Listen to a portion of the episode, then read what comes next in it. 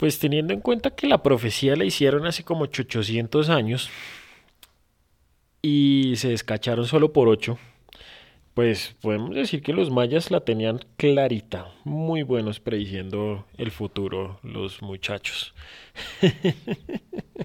Bienvenidos a un nuevo episodio de Pa' qué opinos. Igual no me van a hacer caso.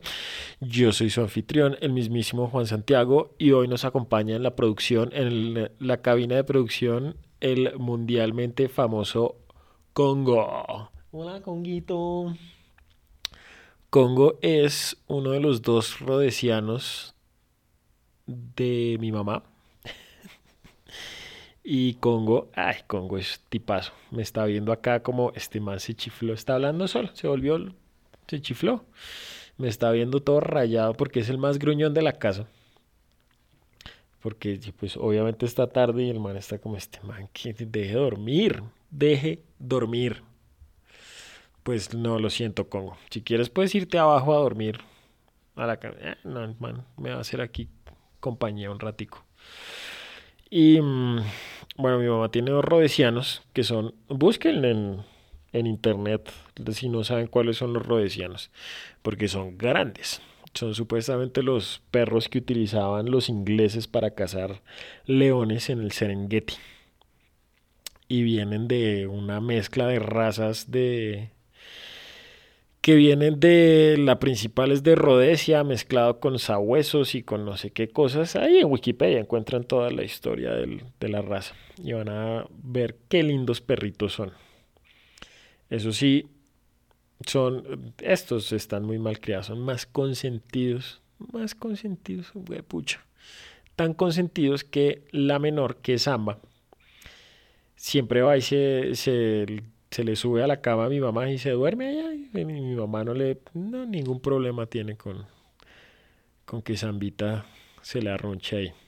Entonces hoy nos quedamos los hombres de la casa, los machos de la casa, aquí en la sala grabando el podcast de hoy. Entonces nos quedamos aquí, los machotes, rascándonos las pelotas. Claro que Congo, Congo es monórquido. ¿Saben ustedes qué significa monórquido? Pues significa que solo tiene una pelota.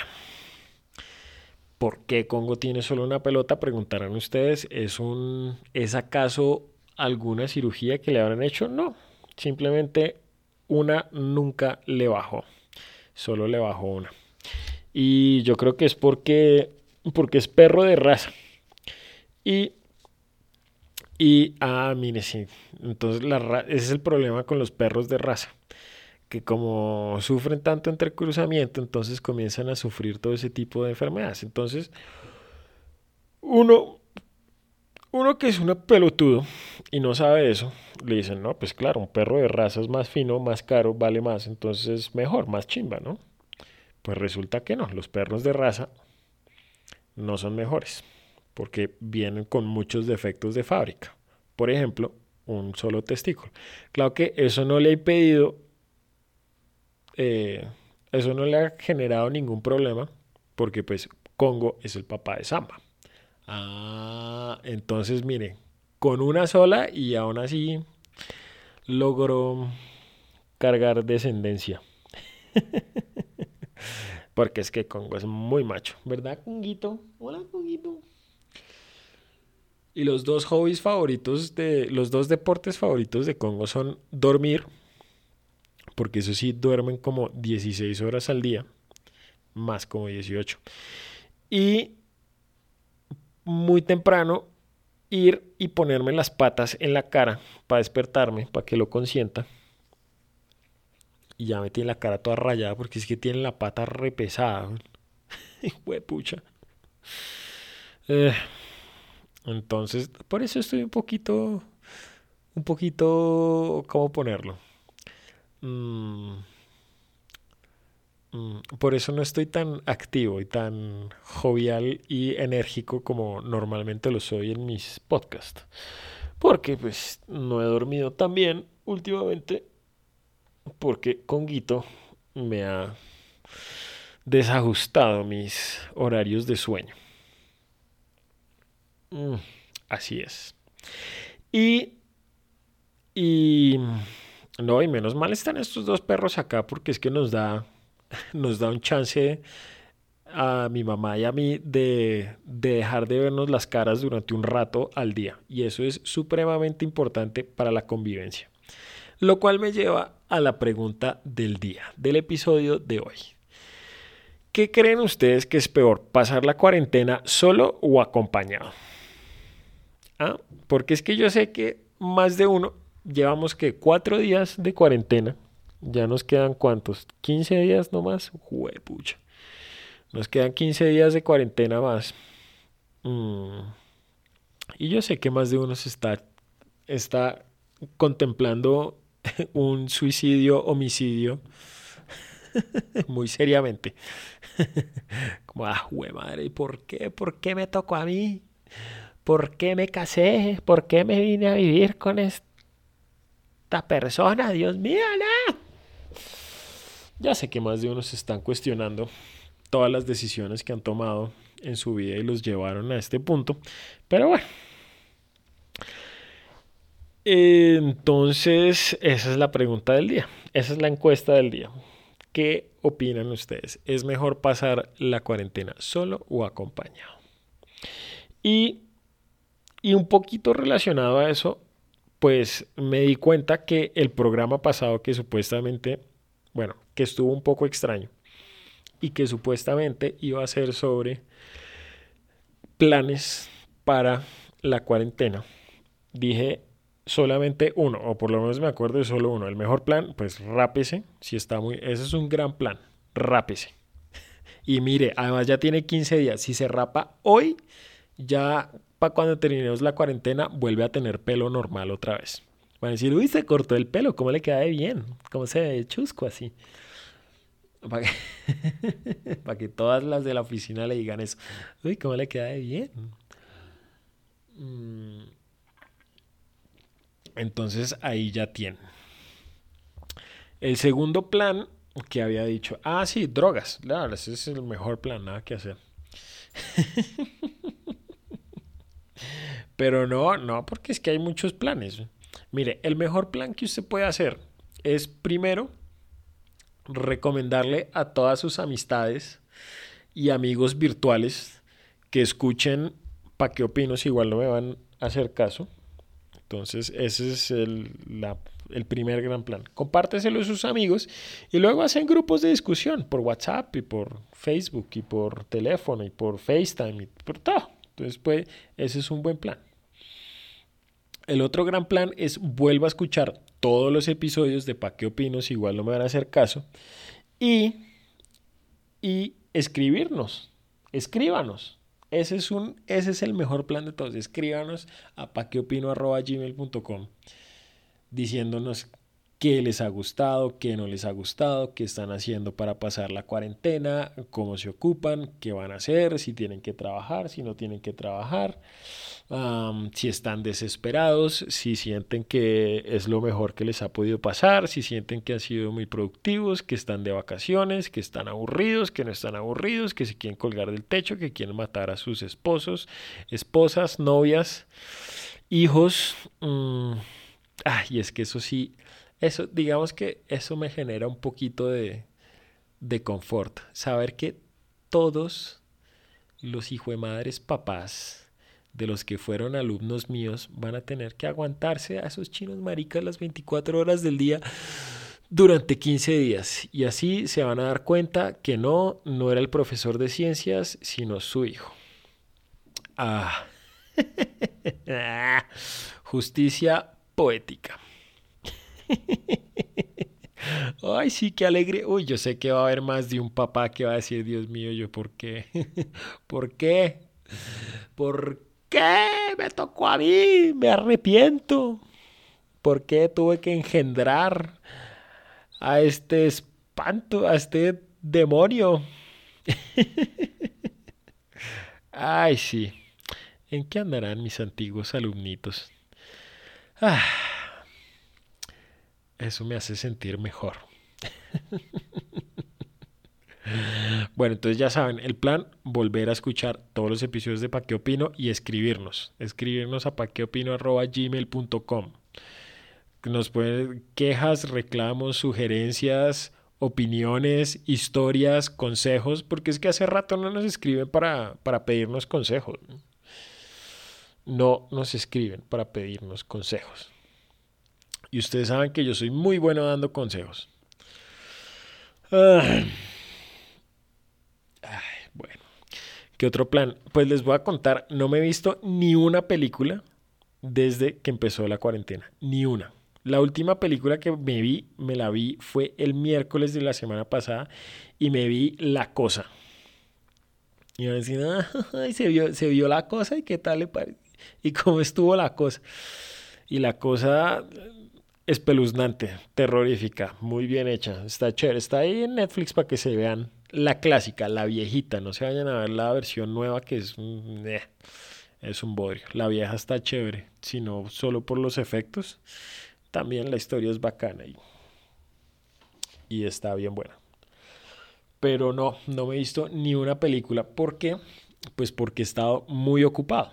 Los que me siguen en redes sociales pues se habrán dado cuenta que es que no he puesto nada desde que arrancó la cuarentena, precisamente es porque estaba muy ocupado. Pero cuando termine y comience a postear todas las cosas que he hecho, van a decir como, uy, este man la sacó del estadio, este man sí aprovechó la cuarentena. Porque he estado muy juicioso pintando. Y si sigo pintando así, para cuando termine la cuarentena ya voy a tener una exposición completa, montada. Mm, le voy a poner eh, no sé cómo le va a poner de título. Pueden hacer eso. Mándenme sugerencias. ¿Cómo voy a titular mi exposición? Y el nombre más creativo le voy a dar una chocolatina. Ay, pues sí, entonces he estado pintando muy juicioso.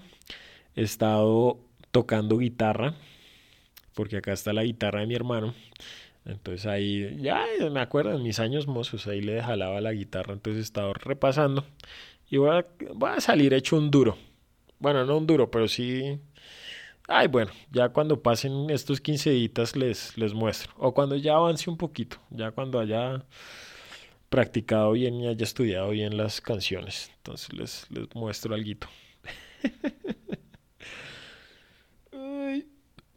pues cogí el amor en los tiempos del cólera, que estaba acá, y arranqué a leerlo y, y no lo he leído muy juicioso. Saben que no he, no he podido soltar esa...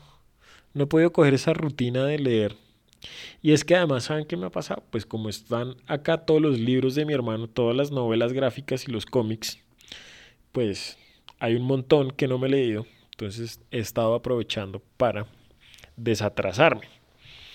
Y me leí una muy buena que me gustó mucho que se llama Yo Loco, de Antonio Altarriba. De Antonio Altarriba, que es un autor, ¿de dónde es? Es vasco. Sí, creo que es vasco, sí es vasco.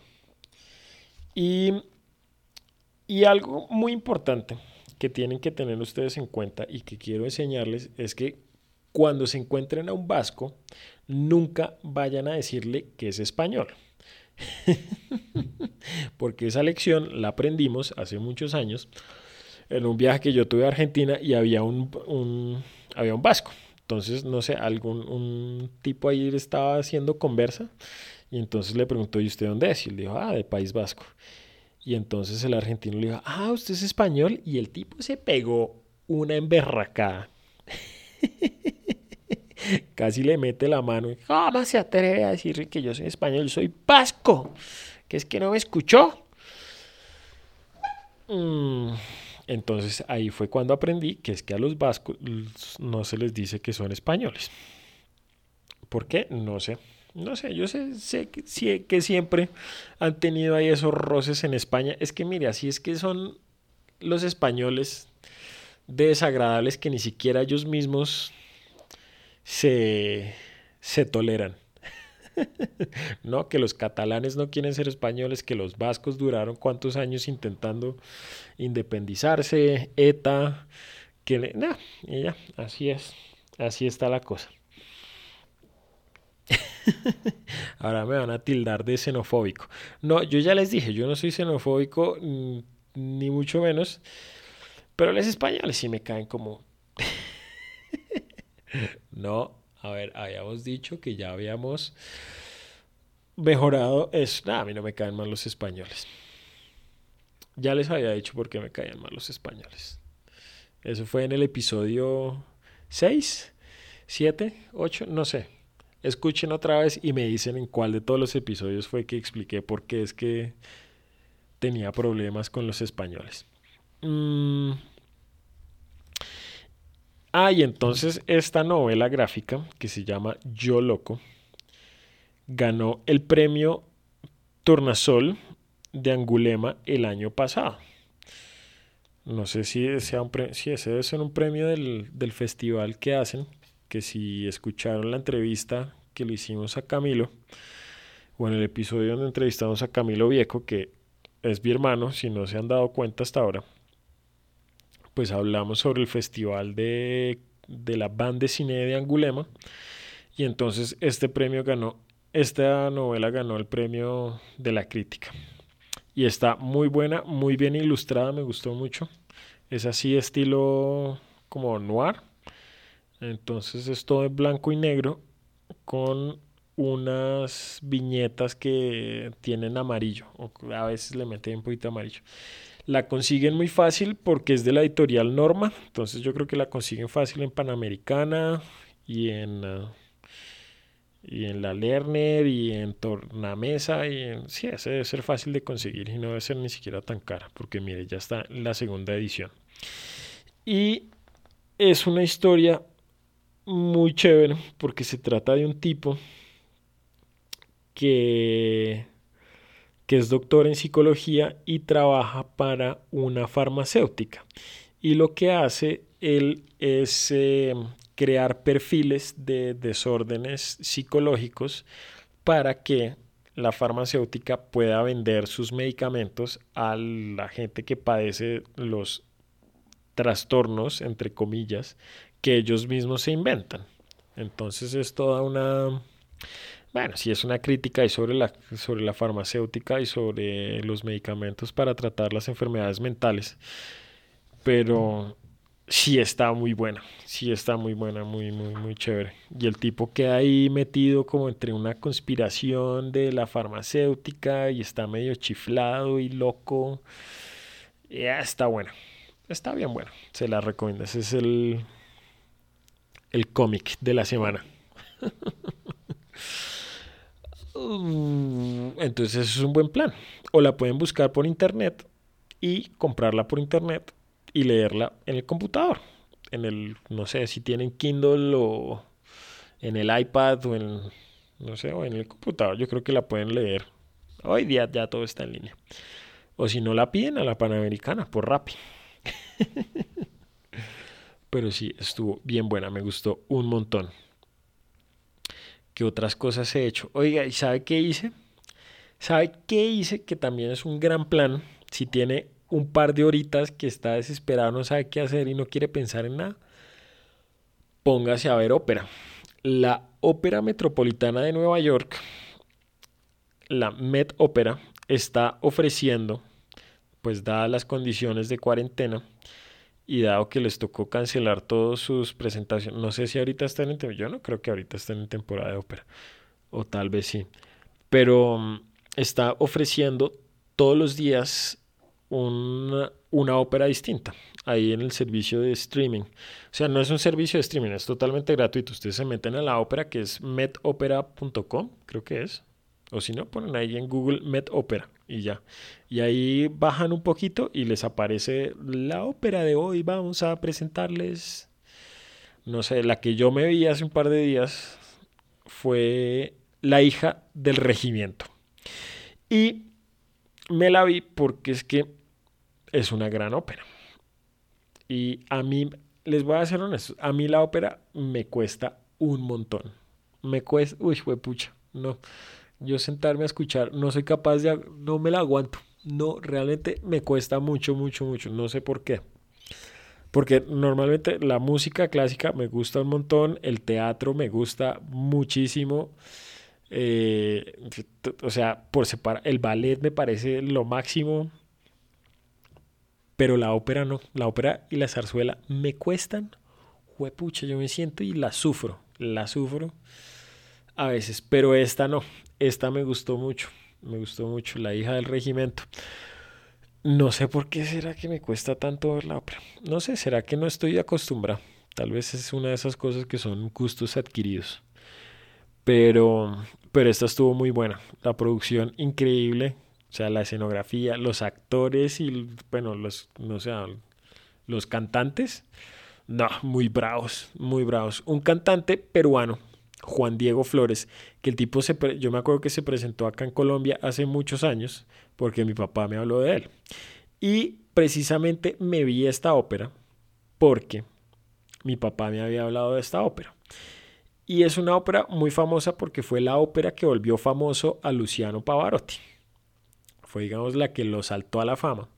Porque en esta ópera hay una, hay una, un aria un aria es una pieza musical que, está, que es cantada por un solista, normalmente acompañado de una orquesta. Eso es un aria. En la ópera, un aria es como el solo de, del cantante. Entonces hay un aria en, hacia el final de la primera, del primer acto. Bueno, no el primer acto, la primera parte, porque esta ópera solo tiene dos partes. Entonces hay un aria hacia el final donde, donde el solista, el soprano, no, espere, donde el tenor, sí, porque es un tenor, tiene que cantar nueve, dos sostenidos seguidos. O sea, tiene que, son una serie, son unos canticos que todos terminan en, en do sostenido y es un do muy alto que supone, se supone que es una nota muy difícil de alcanzar para el registro de un tenor. Es como de la, es casi la nota más alta que tiene que, que pegarle. Y cuando le pega y tiene que hacerlo nueve veces seguidas, se supone que esa vaina es como, no sé, se supone que es muy difícil. Eso es lo que me han dicho. Y entonces mi papá me había hecho eso. Me había hecho eso, como que cuando vino el tipo Juan Diego Flores, que es peruano, que creo que ya había dicho, vino a presentarse acá a Colombia, creo que presentaron, pues, se presentó o cantó esa, esa área. No sé si venía a presentar la ópera completa o si venía a hacer un, una presentación ahí nomás él como solista. Y entonces, pues yo aproveché y dije, no, pues está ahí gratis del metro, vamos a verla. Y la vi y divertidísima, se supone, es una comedia y, el tipo sí, muy bravo, muy duro pegarle a esos 9-2. Y además el último es, y lo sostiene, y le toca ahí sostenerlo. Y ya, y apenas termina, ¡ah! todo el mundo lo aplaude. Y eso es una machera. Entonces, óiganla, búsquenla. Yo creo que si buscan en YouTube los 9-2 sostenidos de, o de Pavarotti o Juan Diego Flores, ahí lo encuentran en YouTube. Porque es, lo que tengo entendido es que es una digamos, una pieza muy famosa dentro del género operástico. Entonces, eso estuvo bien chévere. Y la, y la ópera, toda completa, muy divertida.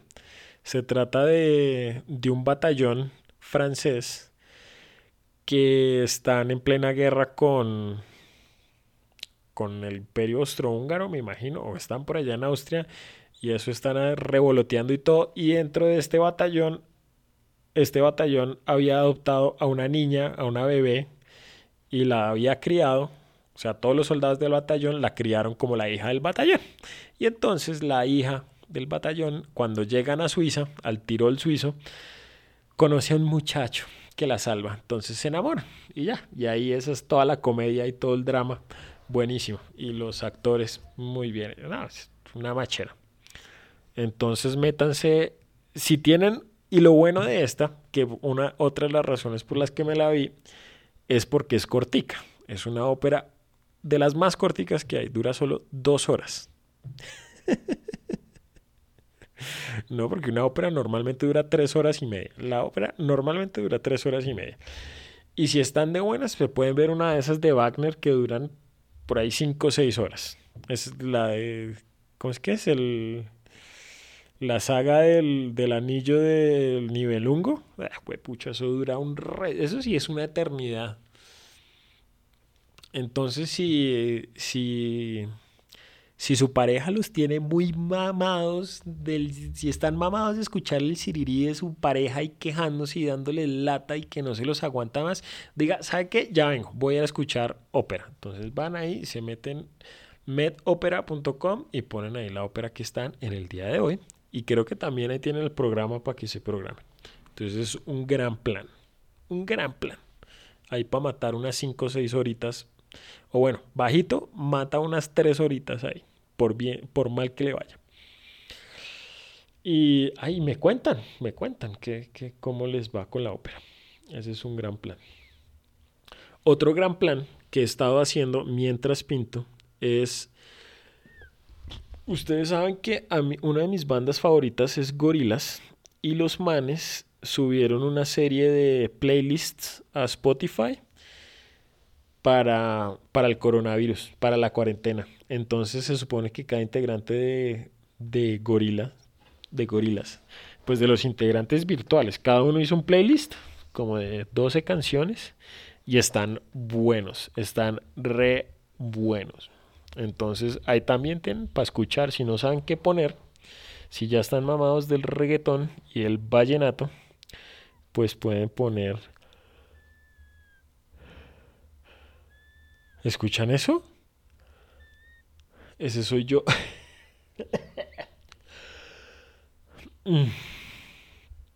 ya creo que es por la postura.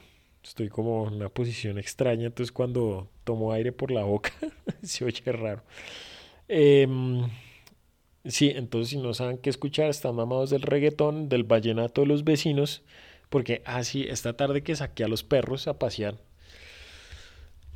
pues había mucha gente en la calle, no había mucha gente, pero había gente en la calle, todos o con perro o con bolsa de mercado. Mm, pero entonces dije, no, voy a dar una vueltica aquí por el barrio. Y en varios, varios sitios escuché vecinos que estaban escuchando música a lo que marcara, así a toda. Y yo dije, no, con un vecino de estos yo sí... Ahí va a haber problemas, mano. Entonces me imagino. Eh, mis condolencias a los que tienen vecinos costeños. que están poniendo ese, ese equipo de sonido con Diomedes a todo taco y con reggaetón a más no poder. Porque, uy, eso lo vuelve a uno loco. Uy, no. Mm, ¿Qué hace uno ahí? No, echarles a la policía y decirle, no, mano, este man, mire, aquí ya me tiene a punta del binomio, me, me ha puesto, me puso la discografía completa del binomio y ya no doy más, hermano, por favor, dígale que se calle. Ah, entonces, sí, si quieren escuchar cositas chéveres, interesantes, ahí está. Se llaman G-Mix en Spotify. O sea, G-Mix. Y ahí los encuentran.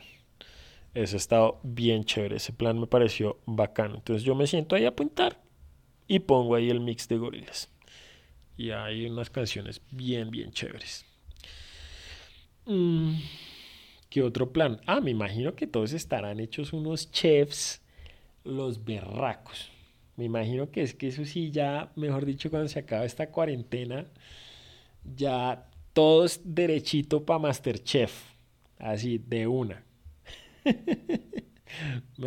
no, pues lo cual me parece buenísimo. Quiero que ese va a ser el reto. Les voy a poner ese reto. Aprenda a cocinar algo, pero bien cocinado y algo bien complejo. Algo que usted diga como, me tocó esmerarme para pa cocinar esta vaina. O sea, me tocó estudiar para pa aprender a hacer esta receta. Y cuando termine la cuarentena, pues me invitan a comer. Me dicen que, qué recetas son buenas. Ese, oiga, eso sería buenísimo. ¿No habrá un curso en línea gratuito de cocina? Porque eso estaba, ayer me puse a buscar cursos, pero es que cursos gratuitos por internet, pero pero no encontré ninguno así que me, que me llamara la atención. Todos son como o de programación o de negocios o de marketing o de psicología y es como, ah. mano, ¿por qué no hay un cursito así como de, de cocina o de, no sé, o de escultura o de, no sé, entrenamiento de perros o alguna vaina que uno pueda hacer aquí para como para distraerse. O no, no para distraerse, pero pues para aprender algo, algo chévere. No, pues, bueno, no es que programar no sea chévere, pero pues, bueno, yo con el traste de computador que tengo, claro que podría aprender. Es, eh, no olviden. Díganme ustedes que, cómo se están ocupando. Bueno, seguro todos tienen que trabajar, que ir al trabajo ya mañana, a teletrabajar.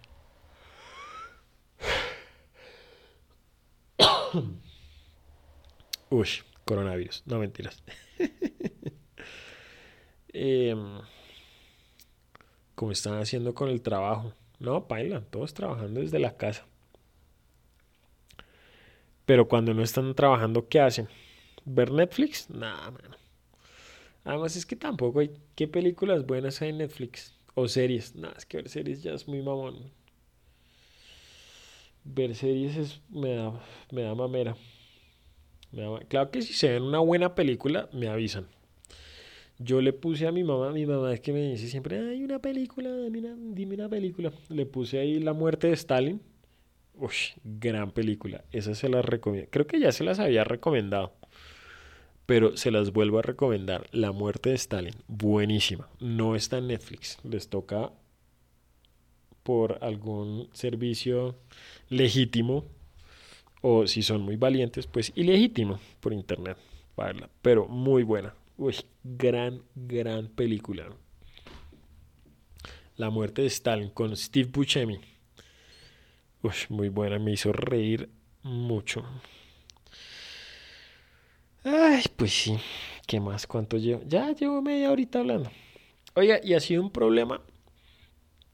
Ha sido un problema esta cuarentena porque no he, no he encontrado, no le he cogido el ritmo al podcast con la cuarentena.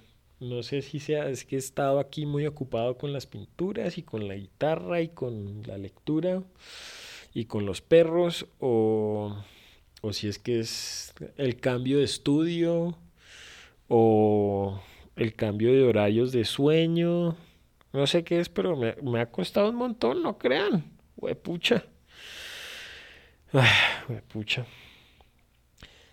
Entonces, no sé, no, pues, mano, media hora y ya estoy sufriendo. No, pero, ja, ¿qué dijeron? ¿Que los iba a dejar así colgados? Porque es que yo sé que están muy aburridos allá encerrados en su casa y necesitan que los, que los entretenga y que les enseñe cosas.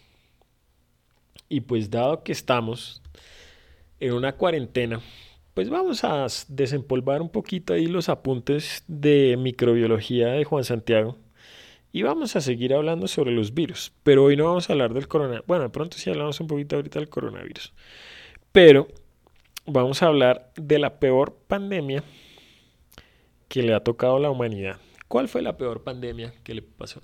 Bueno, comencemos por qué es una pandemia. Ya todos saben que es una pandemia. Sí, ya sabemos que es una pandemia. Una pandemia es cuando una epidemia se extiende a lo largo de, o no a lo largo, se extiende a través de fronteras. Eso es una, una pandemia, significa que una enfermedad salta de un país a otro. Entonces, pandemias, lo que se llaman pandemias, ocurren prácticamente todos los días. Porque si usted se enferma, se monta en un avión, aterriza en otro lado y a alguien se le pega esa gripa, ahí ya es una pandemia. Sí, ríense, pero eso, era lo que me decía mi profesor de virología. Esa es la definición de pandemia, cuando una enfermedad atraviesa una frontera. Una frontera eh, geopolítica. Y entonces, ¿cuál ha sido la peor pandemia a la cual se ha enfrentado la humanidad? Pues si lo miramos en términos de muertes netas, la peor que nos ha tocado es la gripa española y que fue la gripa española. La gripa española fue una pandemia que ocurrió en los años de 1918-1919. Fue peor que la peste bubónica, que la peste bubónica, ¿cuántos fueron? Fueron como... ¿Cuántos? 70 millones de muertos. La gripa española fueron cuántos? 100 millones de muertos. Pero creo yo que la diferencia, bueno, pues es que ya habría que verlo porque habría que comparar cuál era la población mundial y cuántos fue que se murieron. Entonces uno ya dice cuál fue peor, pero pues la que más ha matado fue la gripa española, más que cualquier otra enfermedad en el mundo. Y, y, y, y, y, y ¿qué iba a decir? ¿Qué? La gripa española. Sí, otra, sí ve los españoles quedando mal siempre. Siempre quedando mal, oiga. Qué berracos. y lo curioso, ríanse, pero es que la gripa española no se originó en España. No, el origen de la gripa española fueron, a que no adivinan, los Estados Unidos. Parece ser que el, el punto de origen de la gripa española fue un campamento militar en el estado de Kansas. Y de ahí fue que se esparció al resto del mundo. ¿Y por qué fue que se expandió? ¿Por qué en una base militar? ¿Por qué la gripa española? ¿Y por qué murió tanta gente? Si resulta que la gripa española fue causada por el virus de la influenza, que es el virus de la gripa común. Entonces uno va a decir, no, espérese, vamos por partes. ¿Cómo así? ¿Cómo así? ¿Y por qué era tan grave? Pues resulta que la gripa española ocurrió si ustedes se acuerdan de sus clases de sociales, pues justo en el momento, o bueno, justo cuando estaba a punto de terminar la Primera Guerra Mundial. Entonces, fuera de que las condiciones económicas, sociales, políticas y de salubridad estaban muy precarias, pues yo creo que les cayó esa gripa y no hubiera sido tan grave si no hubiera sido justo ahí en ese momento. O sea, justo ahí en la guerra, ahí en esa colita final de la guerra, pues no hubiera sido tan grave la enfermedad. Mm, ah, y por eso fue que se, se, se esparció por, por Europa. Pues porque los Estados Unidos mandaron un par de batallones, precisamente a que no saben de dónde salieron, a Europa. Y eso fue lo que causó la, la pandemia. Resulta, pasa y acontece que ese virus, o bueno, en los años, los, ya les había dicho, los virus, miren, los comenzaron a estudiar desde que se inventaron las herramientas moleculares. Y eso fue después de los años 60. O sea, los virus, lo poco que sabemos de los virus, o lo mucho que sabemos sobre los virus es, lo sabemos es desde hace 40 años. O sea, nosotros realmente comenzamos a aprender y a saber sobre los virus desde los años 80. Entonces ustedes se preguntan, pero si fue un virus que pasó en 1918, ¿cómo sabemos hoy que fue un, un virus de la influenza? ¿Y cómo sabemos tanto sobre ese virus? Pues resulta que fue un virus, o es uno, creo que es el primer virus que fue reconstruido sintéticamente. Y la historia no me la sé realmente bien porque es que fue ahorita con unos amigos de, de la universidad, montamos un grupo de El coronavirus nos une como microbiólogos. Entonces yo le pregunté a, ¿se acuerdan de Daniela? Le pregunté a Daniela, que ella como es tan inteligente y tan sabia, no como yo, le dije, oiga, Daniela, ¿qué, ¿qué virus fue el que causó la gripa española? Y ella me dijo, y yo me fui para atrás.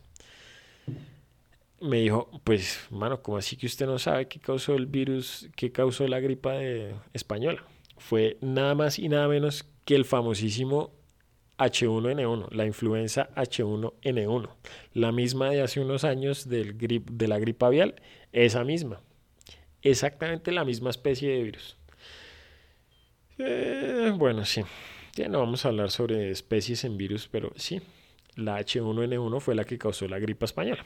¿Y cómo sabemos eso? Porque lo reconstruyeron y parece ser que la reconstrucción fue a partir de los restos de una indígena inuit de las estepas canadienses que mm, había muerto por la gripa española, pero por las condiciones en las que había sido enterrada, en la tundra, en la estepa, pues las muestras del tejido de pulmón todavía se conservaba bastante bien.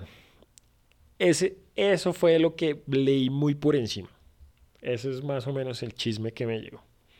Y entonces reconstruyeron el virus por allá en un laboratorio del CDC, que es el Centro de Control de Enfermedades del gobierno de los Estados Unidos, que queda en Atlanta. Y es, ah, dato curioso, el CDC es probablemente la instalación con mayor cantidad, bueno, es la instalación con mayor eh, grado de bioseguridad en el mundo porque trata con la mayor, con, mire, mejor dicho, esos manes tienen ahí metido en el CDC todas las enfermedades causadas por virus y bacterias y microorganismos habidas y por haber, conocidas por el hombre. O sea, allá en el CDC tienen antrax, tienen viruela, tienen ébola, tienen coronavirus, tienen todo, o sea, todo, cuando ustedes escuchan de una enfermedad así, baila, esos manes allá la están estudiando. Entonces allá reconstruyeron el H1N1 que causó la gripa española. Pero ustedes me van a decir, como, pero espere, ¿cómo así que si, o sea, en 1918 causó una pandemia y después allá aquí en, mil, en 2000, ¿cuándo fue eso? ¿2009? En 2009 va y causa otra vez la misma pandemia. No, no, no, eso está muy raro. No, bueno. Mm, a ver, ¿cómo lo explicamos? Bueno, para explicarlo, tenemos que explicar muy bien qué es la influenza. Entonces, la influenza son un grupo de virus y existen cuatro tipos de influencia, de influencia, de influenza. El tipo A, B, C y D. Los tipos A y B son los que causan normalmente enfermedades en seres humanos. Por ejemplo, la tipo A causa normalmente la influenza estacional, que es la gripa normal, la común y corriente. La B también causa gripas comúnmente en los seres humanos. La C es muy rara y la D eh, solo se ha encontrado en ganado, en ovinos y bovinos. Así es. Y en equinos también. Mm, entonces, ¿de dónde salen esos tipos? Pues resulta que la influenza, bueno, los virus en su cubierta, o los virus de la influenza en su cubierta pueden tener eh, proteínas que activan el antígeno tipo A, el tipo B, el tipo C o el tipo D. Entonces, por eso se clasifican. Es como, digamos, los tipos de sangre. Es exactamente lo mismo es exactamente lo mismo que los tipos de sangre. O sea, si, la, si el virus tiene la proteína A, entonces ataca la A. Si la B, entonces la B, la C y la Así es. Entonces, la tipo A, que es digamos la más común, también tiene una serie de proteínas que son las hemaglutininas y las neuramidas, neura, neuramidasas, sin neuramidasas. Entonces, por eso la H, hemaglutininas, neuramidasas, la N. Entonces, la influenza tipo A es influenza tipo A y tiene un tipo de H y un tipo de N. Entonces, existen 18 hemaglutininas y 11 neuramidasas. Entonces, por eso puede ser la H1, H2, H3, H4, H5 hasta el 18 y la N1 hasta el 11. Entonces existe influenza tipo A, H1N1, H1N2, H1N3, H1N4, H1N5, H1N6, H1N7, H1N8, H1N9, H1N10 y H1N11. Y la H2N1, H2N2, H2N3 y así. Les reto a que cuenten todos los tipos de influenza lo más rápido que puedan y van que es muy difícil. Em, la que causa la gripa, la influencia estacional, que es la, digamos, la, el resfriado normal cuando hay temporada de influenza, es por lo general es la tipo A, la H3N2. Esa es la más común y la que más afecta a los seres humanos y es la gripa y el resfriado común. Mm, mm, mm. y y ya, eso quería contarles. Esa era la historia que quería contarles.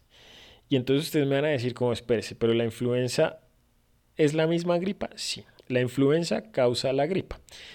¿Y cómo se diferencia el coronavirus? Pues son dos virus completamente distintos. Tienen muchas similaridades, como por ejemplo la estructura. Si ustedes los ven la estructura de los dos virus, son muy parecidos. Son, son dos bolitas con las espículas ahí que parecen coronitas.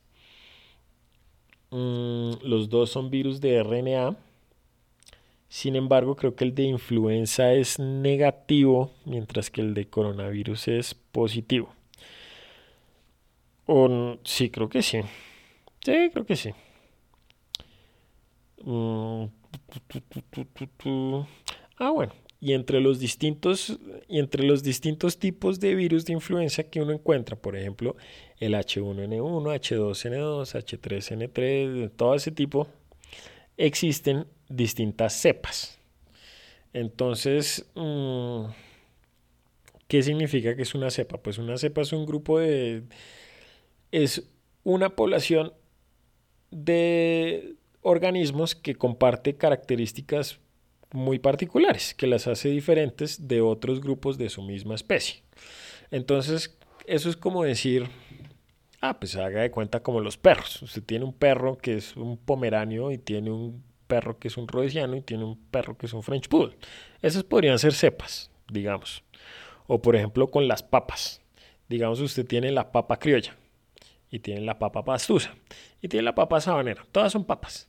Incluso dentro de las distintas cepas de papa, pues van a haber como distintas subcepas. No, bueno, dentro de los distintos tipos de papas van a haber distintas cepas. Por ejemplo, están las papas criollas que son grandes y las papas criollas que son chiquitas.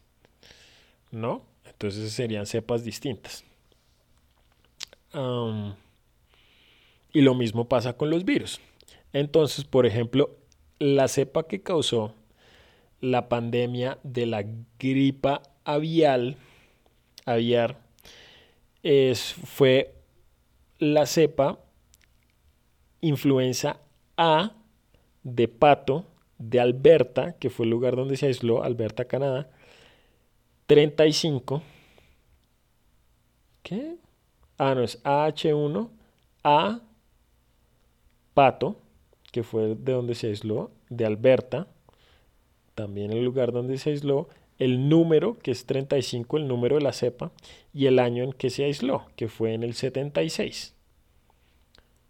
ah, ah no, perdón, esa no fue la que causó en el 2009, perdón, la que, que estuvo en el 2, la que causó el 2009, ah, sí, ya. La cepa que causó el 2009, la pandemia del 2009, pues fue la AH1N1PDM09 y eso la distingue de todos los otros tipos de influenza AH1N1 que circularon en otros momentos. Estuvo un poquito enredada la clase de hoy, pero bueno, ¿qué es lo importante? Lo importante es saber que, que mire, que existen muchos tipos de virus y que a nosotros nos afectan. O sea, virus va a haber siempre y pandemias van a haber muchas. Esta no es la primera. Y no, y está lejos de ser la última. Lo único que podemos esperar es que las pandemias que ocurran sean, digamos, un poquito de este tipo, porque el coronavirus que está ocurriendo ahorita no es tan grave, no es como, por ejemplo, la gripa española, que si bien era un virus de la influenza común, el gran problema era que no solo afectaba a la población vulnerable, sino que afectaba a jóvenes y adultos saludables. Muy mal. O sea, mucha gente, o sea, en ese momento la gripa española mataba más adultos jóvenes que a viejos. Ese fue el gran problema de la gripa española y por eso hubo tantos muertos. Mm, entonces, bueno, ¿qué queda de esto? Ya aprenderemos la lección este es un momento histórico. Esto dentro de muchos años va a ser una caricatura en un programa que, que, muchos profesores les mostrarán a los niños. En el 2020 ocurrió la gran pandemia del coronavirus, que fue causado por un virus que se llamaba el... Ay, ¿cómo se llama? ya se me olvidó. Ay, pero en fin, ya he dicho muchas burradas y ya me cansé de hablar. Así que no se les olvide escribirnos. Ay, pero a mí me importa un culo. Váyanse para el carajo. Ah, lávense las manos cuando lleguen. Escriban, manden carticas, lo que sea, bla, bla, bla. Eh, no se les olvide escribir a paqueopino.gmail.com. Cuídense mucho, lávense las manos. Chao.